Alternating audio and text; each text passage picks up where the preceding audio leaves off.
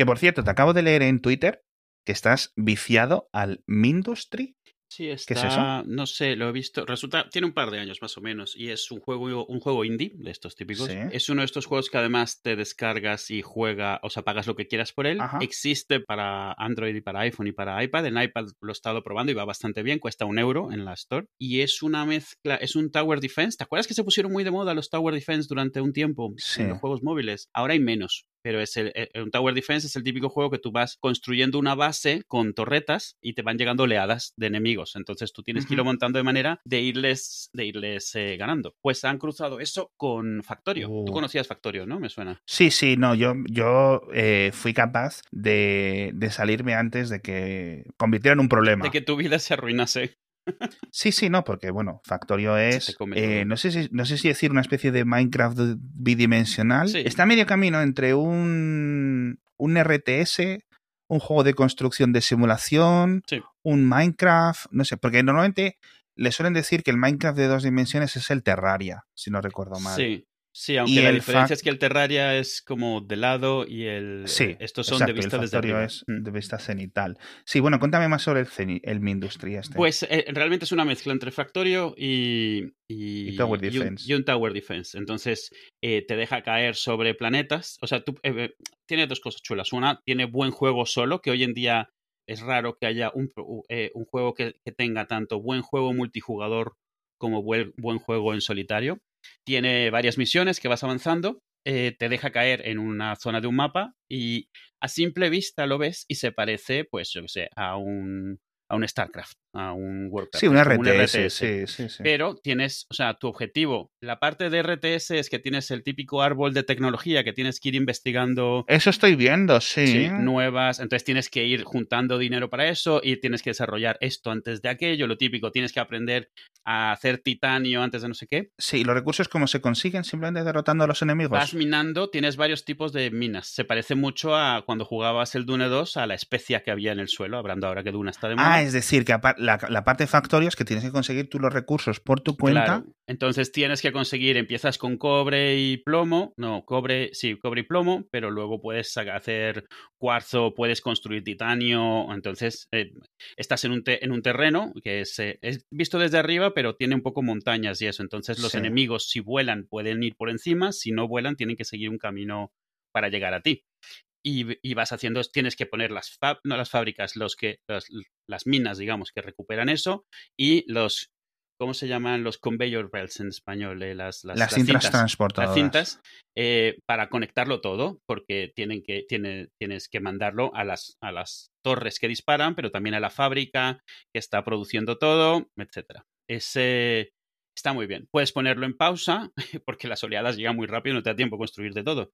Pero si tienes suficiente pasta, digamos, no pasta, sino materiales, pones en pausa el juego, le dices todo lo que quieres hacer, le das a play y se empieza, empieza a construirlo a toda velocidad. O sea, está, está bien. Y las misiones que están en solitario están muy bien. Pero además es que es, es multijugador y multiplataforma. O sea, ¿Cómo que multijugador? Porque estoy viendo que es código abierto, pero multijugador. ¿cómo? es código abierto, pero además juegas en red, te conectas a, a partidas. Eh, entonces Anda. juegas como en el StarCraft, que jugabas contra otros. Eh, y Vale, pero el enemigo, ¿quién es? ¿El otro jugador o, lo- o los. o cuando lo- o juegas así, hay de los dos modos. Hay modo en el cual estás jugando contra el entorno, porque si te destruyen tu matriz, digamos, tu fábrica central, pierdes. Entonces hay varios contra el entorno o unos contra otros. O sea, que tienes tú que, parecido más al StarCraft, parecido a un RTS. O sea, tú creas tus propias unidades que atacan Sí, a otros. Está- vale, no son los defensivos. y, además tiene editor de niveles, o sea, hay mucha gente jugando Sí, claro. niveles hechos y hechos por ellos. Está bastante bien, sobre todo eso, es súper indie Sí, y lleva. Es ese típico tipo de juegos que un día descubres y descubres no solo que llevan años, sino que tienen un following gigantesco de millones de personas y nunca habías oído hablar de ellos, que no entiendes. Bueno, sí lo entiendes, no tienen el marketing y no tienen la presencia, porque no deja de ser un juego en GitHub Ya. que se volvió popular por de boca en boca Sí, eso eh, en veo. su momento. Tú buscas las reviews y ves reviews pues, de 2019, 2020 y todas dicen lo mismo. Es como, no sé por qué este juego no se conoce más, este es una joya oculta, yo lo he descubierto hace nada. Y eso se me han ido varias horas. Sobre todo porque además estaba en el iPad y se ve que han ido depurando mucho cómo usarlo en el iPad, entonces es muy fácil empezar en- enseguida con, con ello. Va mejor en PC, en el sentido que se ve que está diseñado para ratón y tal, pero va bastante bien en el iPad. Y es multiplataforma eh, el, el multijugador. O sea, no es esto de que los de iPad juegan con los de iPad, sino todos juegan contra todos. Qué bueno.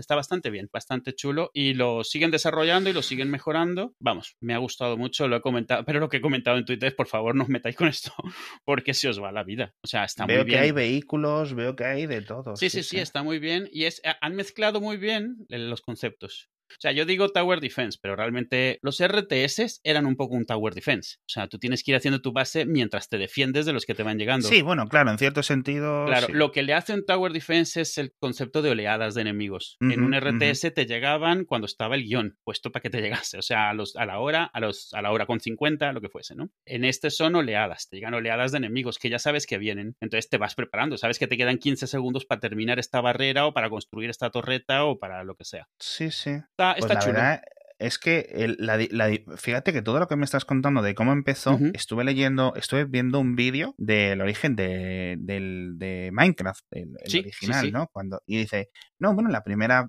que no era ni versión per se, era como una cosa que sacó este tío Notch en Java y que tenía eso, no tenía ni creación de terreno, había como cuatro o cinco bloques diferentes Sí. y, y Era no- este aprendiendo a, hacer voxeles en Java, esencialmente. Sí, sí, sí, Sí, por eso luego han tenido que contratar Microsoft como 100 personas para deshacerle en tuerto, porque claro, estaba como programado como estaba programado eso, ¿no?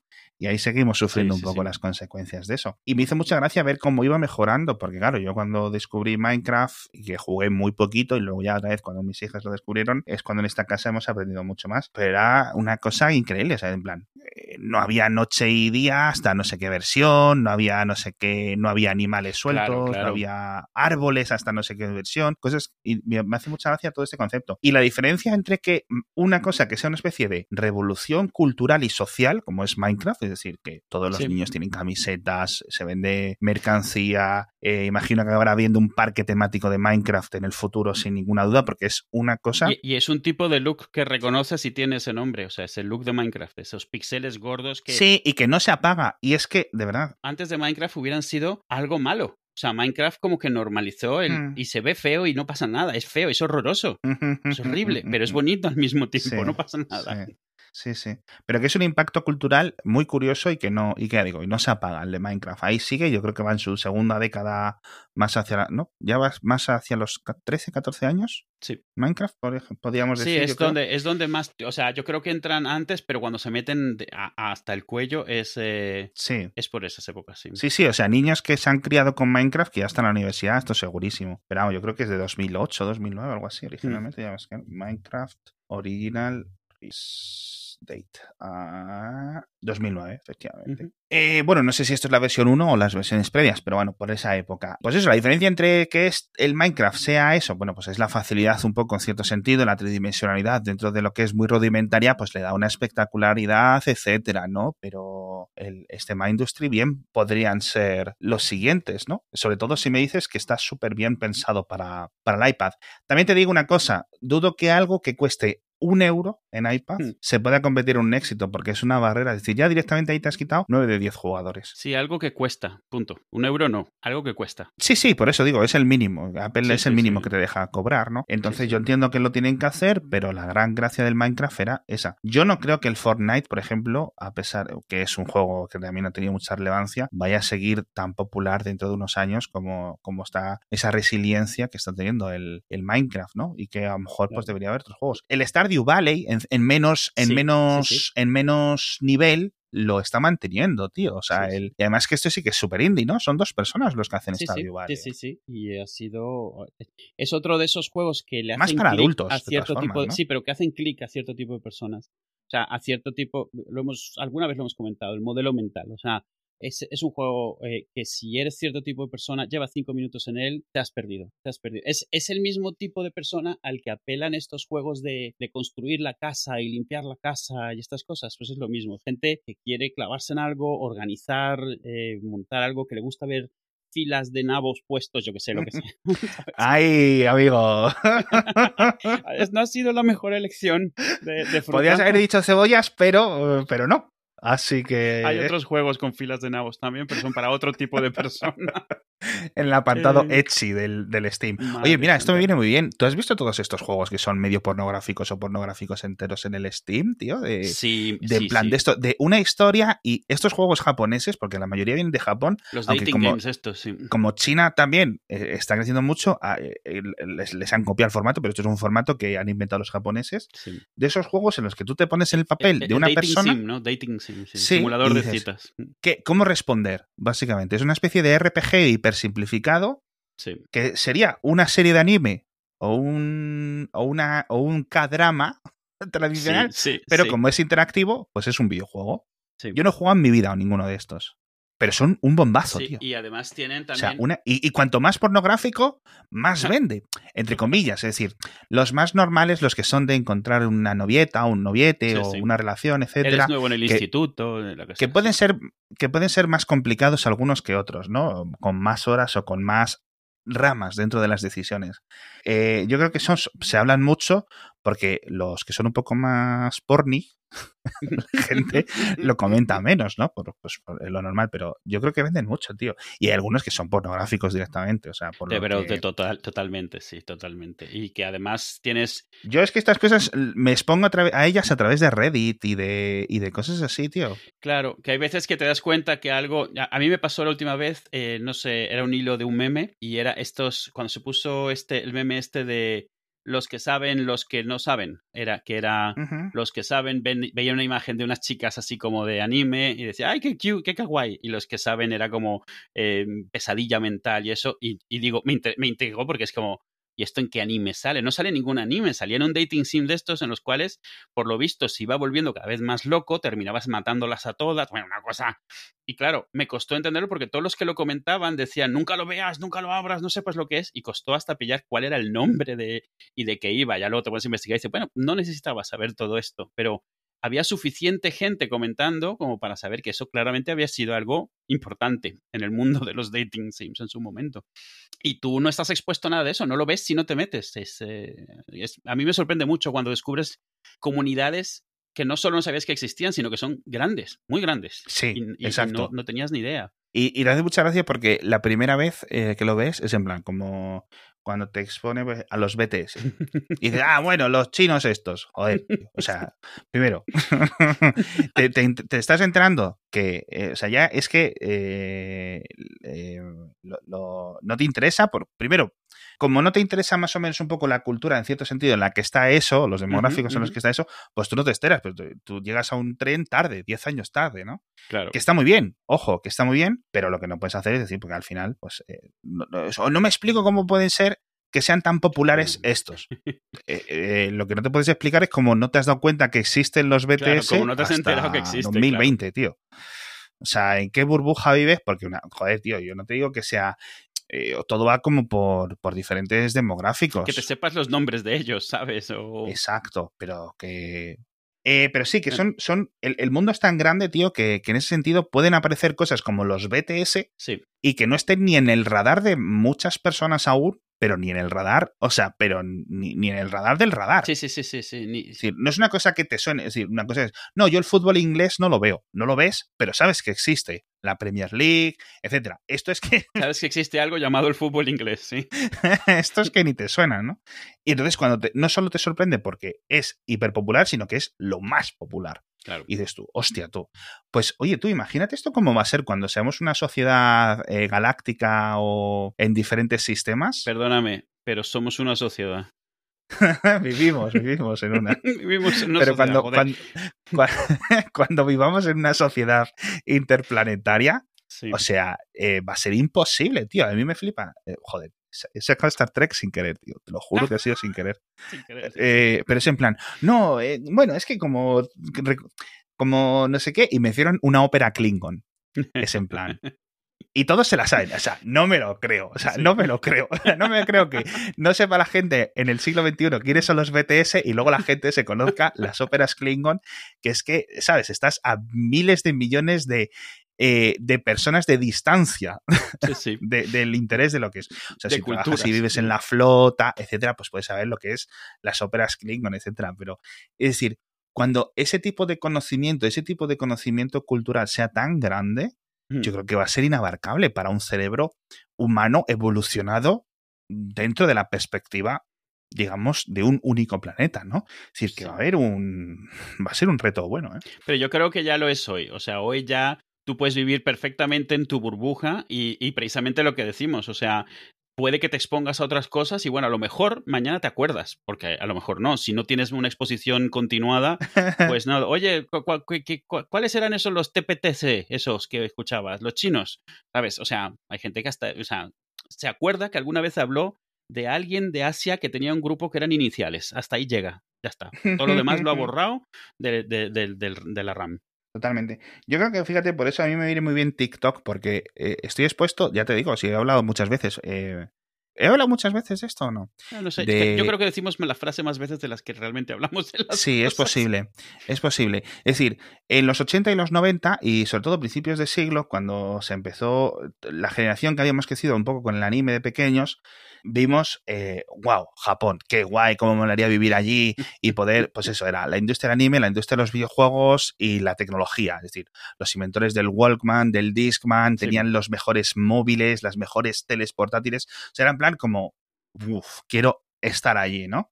Y eso le pasó a muchos jóvenes, pero principalmente varones. Y ahora eh, está ocurriendo mucho a mujeres que por adentrarse dentro de la cultura coreana, inicialmente a través de esta exportación cultural, que son principal- eh, principalmente sus grupos musicales, pero también sus series, sus mm, películas, etcétera, Claro. dicen, qué guay Japón, eh, perdón, qué guay Corea del Sur, quiero ir a vivir, quiero irme a aprender el idioma, igual que muchos decían, "No, me voy a aprender japonés porque quiero Sí. ir a vivir allí. Y entonces estoy expuesto a, a muchas, eh, sobre todo joven, chicas como de 21, 25 años así, que están viviendo su vida en, en Corea del Sur, pues eso, porque han aprendido el idioma, porque son profesoras de inglés allí o profesoras de español allí, etcétera, y, y ahí viven sus cosas. Y me hace mucha gracia porque siempre lo he dicho que hubo una época en 2002 o algo así, en Internet en España, que si vivías en Japón, cuando llegabas y te daban el visado, te decían, sí, te damos el visado, pero a cambio tienes que tener un blog sobre cómo es vivir en Japón. Sí, es decir, sí. había tres españoles en Japón y todos tenían el puto blog, tío. Era, Sí. plan-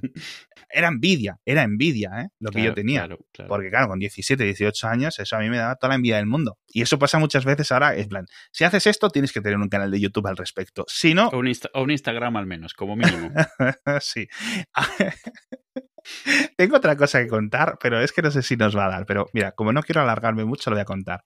Los Instagram de la gente que vive en caravanas, no que tiene una caravana, de los que viven en caravanas y se dedican a evangelizar de lo guay que es por no ducharse o por tener que ir a ducharse a un gimnasio cada dos días. Esto es un, o sea, o sea, esto es una, eh, esto es publicidad, esto es marketing, o sea, es imposible, es imposible. Me refiero que es la propia industria de la venta y fabricación de caravanas las que te venden esto, tío. tiene que es- ser, tiene que ser. no, me, no, no, no entiendo cómo hay de repente miles, miles de cuentas de Instagram, miles de, de canales de YouTube dedicados a vivir y a decirte, oye, mira qué bien vivo, me despierto y veo la costa. No, te despiertas y lo que ves es el parking del, del Carrefour, ¿vale? Porque has tenido que dormir ahí porque es el sitio realmente más cómodo y el único sitio en el que no te van a robar ni pinchar las ruedas. Eh, eh, Pero, pero pero claro, no, no puedo creer que no, que no compres las ventajas de los baños químicos, químicos sin circulación de agua. No me lo creo. A ver, tiene un origen, tiene un origen y es el precio de la vivienda. Y es el precio de, de claro, eh, que mucha gente joven eh, quiere estar expuesta a diferentes culturas y a poder viajar y hacer. Que esto está muy bien porque, por ejemplo, una gran, una gran ventaja de, de la generación que ahora tiene de a lo mejor pues menos de 40 o 45 años es que se ha criado básicamente con las aerolíneas de bajo coste, que por 15 euros ibas a Milán, por 20 euros ibas a Marrakech, por 30 euros ibas a Bélgica. y, y- y con la, con la seguridad, lo de ser mochilero ahora está, tienes mil aplicaciones, tienes un montón de, sí. de Y facilidades. Airbnb y no Claro. sé qué. No es como antes ser era- mochilero hace 30 años, que bueno, espero volver a verte en tres meses, pero Sí, y sin móviles y sin nada. Ahora es muy fácil y muy cómodo y eso está chulo. Entonces, yo creo que es un poco la expansión o algo paralelo, un fenómeno paralelo. Es en plan, no me puedo comprar una casa porque me piden una millonada sí, porque es imposible y me autojustifico, no digo me autoengaño, que algunos se hay. Me autojustifico esta compra porque, primero, tengo un sitio donde caerme muerto, que al final es lo que, lo que quiere la mayoría de las personas, que es un sitio que llamarlo propio, que sea propio, donde tener una cama y donde poder irte a dormir. Mm. Ya puede estar la caravana o la furgoneta convertida o ese autobús reconvertido o camiones incluso he visto, ¿no? Eh, mejor o peor, ¿vale? Pero que... Y tiene sus ventajas, o sea, eh, que decir, el poder eh, estar, el no gastar, principalmente son económicas, ¿no? Sí, eso obviamente. Pero joder, es que algunos lo ponen de un rollo bohemio. Y claro, cuando te dan los huesos, cuando las articulaciones no sufren si una noche hace más frío que otra, o si estás encostrado, o no te importa, o, no tienes mayores responsabilidades de lo que tengas, eh, de lo que es tuyo, tuyo y de tu pareja, o tuyo y de tu colega, eh, pues está guay y puede estar bien. Yo creo que durante seis meses, un año, incluso, ¿no? Todo tiene, no, y tiene que ser una experiencia chula sabiendo lo que no estás teniendo y aceptándolo como parte de la experiencia. Exacto. E ir mm. y, estar hoy en un país, dentro de dos meses en otro país, visitando, vale. Que trabajas con un portátil y una SIM 4G y, eres el rey del mambo y no sé qué, o que vives de vender fotos que sacas, las publicas en Instagram. Eso está muy guay. Y, y, y en parte también, no sé si decir que tengo envidia, pero sí es una cosa que me gustaría experimentar. Claro, por supuesto. Al menos durante unas semanas hasta que me canse, ¿no? Pero la gente que lleva más de un año, dos años con el tema es en plan, mira, tío, eres, er, te has convertido en parte de la industria. Un poco, sí. Tú estás, lo que estás es vendiendo caravanas, no estás mm, contando, estás aquí vendiendo estas cosas.